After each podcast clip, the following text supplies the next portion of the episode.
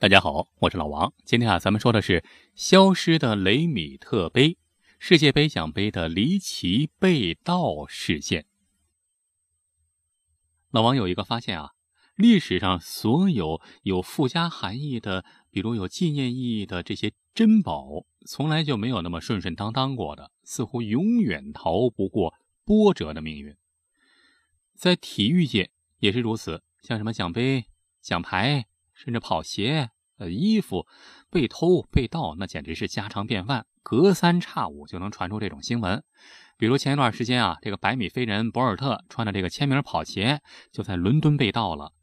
可能有人说，一双鞋那丢了就丢了呗，能值多少钱？嘿，告诉你，那双跑鞋那是有纪念意义的，市场拍卖价最少能达到十五到二十万人民币。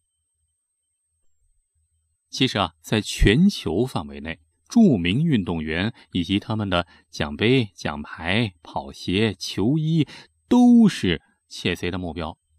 比如，外星人罗纳尔多的豪宅就被小偷光顾过。哎，结果那一次啊，他一百多件具有纪念意义的球衣全部失踪。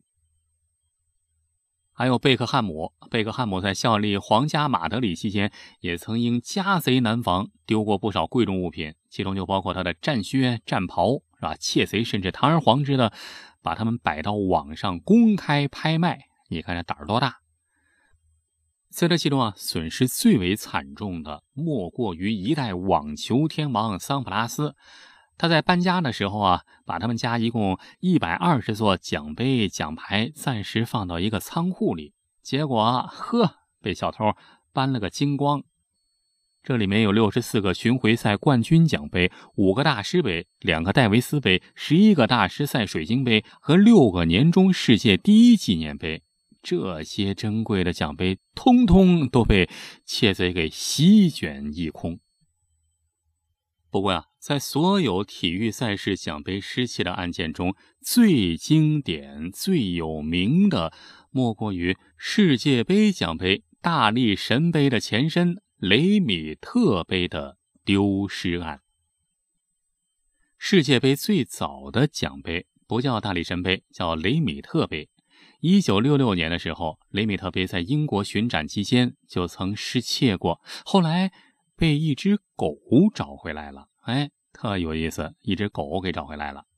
再往后，到了一九八三年，雷米特杯在巴西被盗，至今踪迹皆无。外界普遍认为，那应该是小偷啊，把这奖杯，因为是纯银打造，外面镀金的奖杯啊，给熔掉，做成银块给卖了。这故事说起来特别曲折离奇。一九二九年。在当时阿姆斯特丹举行的国际足联大会上，就通过了当时国际足联主席法国人雷米特提出的举办第一届世界足球锦标赛的提案，决定国际足联每四年举行一次比赛。雷米特为此捐献了一座金杯，从此雷米特杯就诞生了。这个金杯由纯银打造，外表镀黄金。底部由大理石制成，奖杯高三十五厘米，有三点八公斤重。第二年，一九三零年，第一届世界杯足球赛在南美国家乌拉圭举行，乌拉圭队在决赛中击败了阿根廷队，成为第一个捧起雷米特杯的球队。在接下来的一九三四年和一九三八年，意大利连续两届夺得了雷米特杯。然而，二战爆发了。雷米特杯迎来了他的第一个劫难。一九四二年，希特勒希望纳粹德国也举办一次世界杯，为此啊，他专门派人到意大利，向当时存放这个雷米特杯的国际足联副主席兼意大利足协主席巴拉西要这个世界杯。结果，巴拉西告诉他们说，雷米特杯早就失踪了。怎么失踪了呢？因为。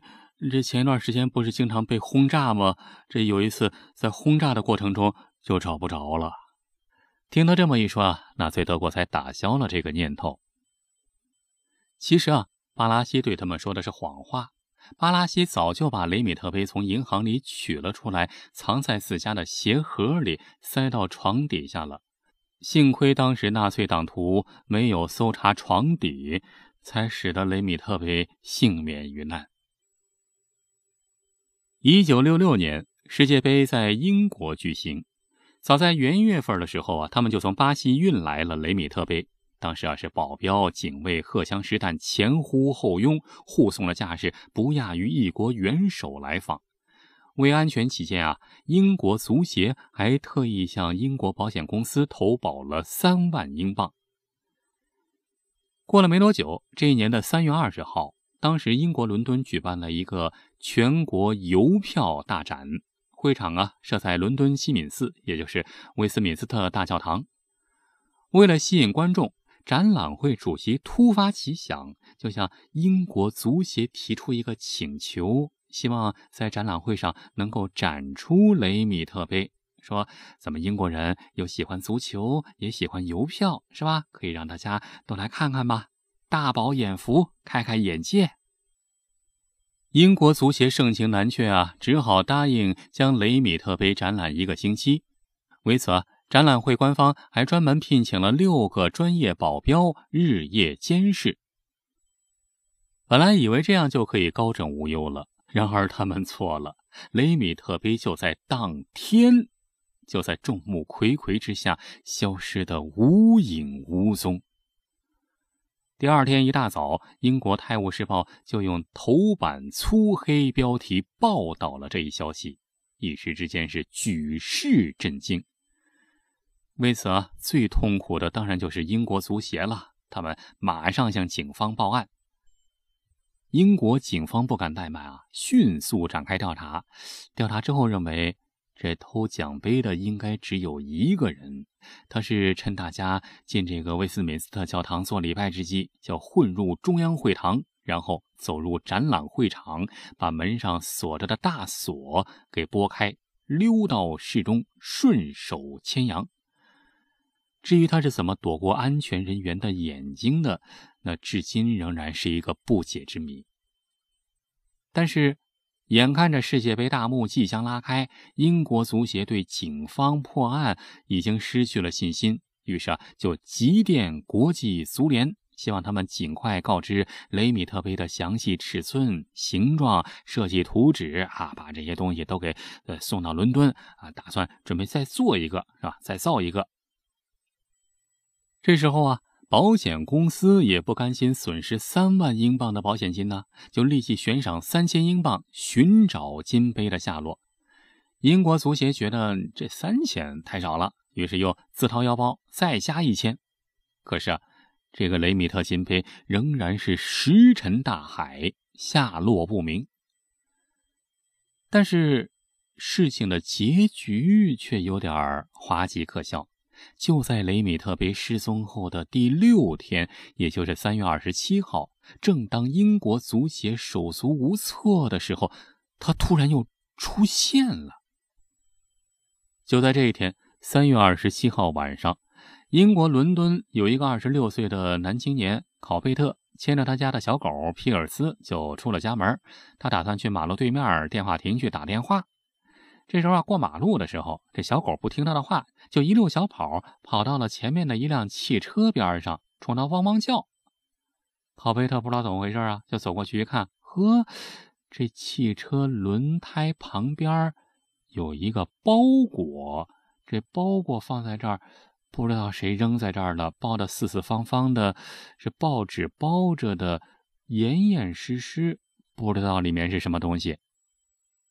于是啊，考贝特就撕开报纸，一看，把他给吓坏了。马上就看到里面有一个女的用脑袋顶着一个碗儿。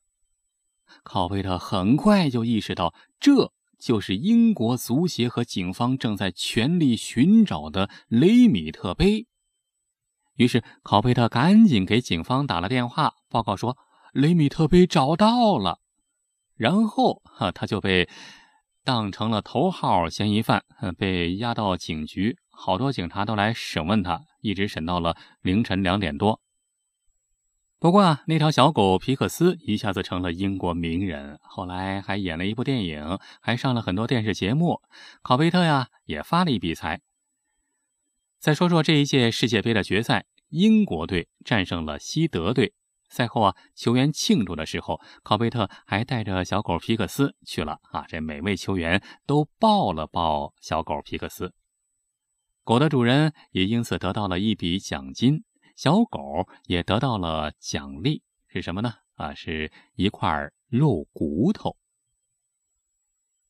再往后来，一九七零年世界杯上，巴西队第三次夺得冠军。根据国际足联规定啊，三次夺冠，那雷米特杯将永远归巴西所有。巴西人激动坏了，狂热到了极点啊！当时啊，巴西队员们手捧金杯，站在车上缓缓地驶过巴西利亚大街的时候，路边所有人都是载歌载舞，大声欢笑。雷米特杯被安置在首都巴西利亚巴西足球协会大楼里。巴西足协主席的办公室墙上有一个特制的保险箱，外面用防弹玻璃保护。雷米特杯就保存在这个特制的保险箱里。但是所有人都没有想到的是，不久之后，雷米特杯失踪了，而且这一失踪就是永远的消失。一九八三年十二月十九号晚上。由于当时天气闷热，足协大楼里的工作人员都离开了办公室，整个大楼只有一个值班人员看守。大概晚上八点五十分，值班人员乘电梯下到第七层，刚出电梯门，突然一双力大无比的手掐住了他的脖子。原来，这是一个身高至少有一米八五的蒙面匪徒。歹徒。绑住了他的双手，取下了他身上的钥匙，就这样轻而易举的抱走了雷米特杯。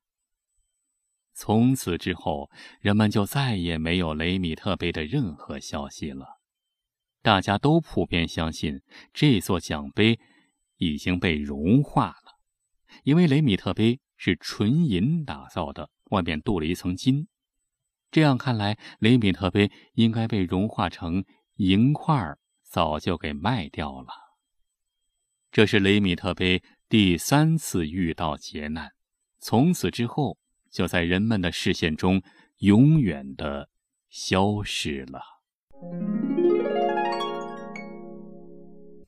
好了，今天的故事就说到这儿了。除了这个节目之外啊，如果您还想听到别的好玩的、有趣的语音故事，也欢迎您在微信里搜索老王的微信号，叫。老王讲传奇，每天都会在微信里给您讲述各种各样的野史秘闻、悬疑大案、各种传奇故事。尤其是向您隆重推荐的是，最近啊，老王正在播讲一部中国特大重案系列，每集三十分钟超长版。欢迎到老王讲传奇微信公号里来找我。好，今天咱们就说到这儿，感谢您的收听，下期咱们再接着聊，下期再会。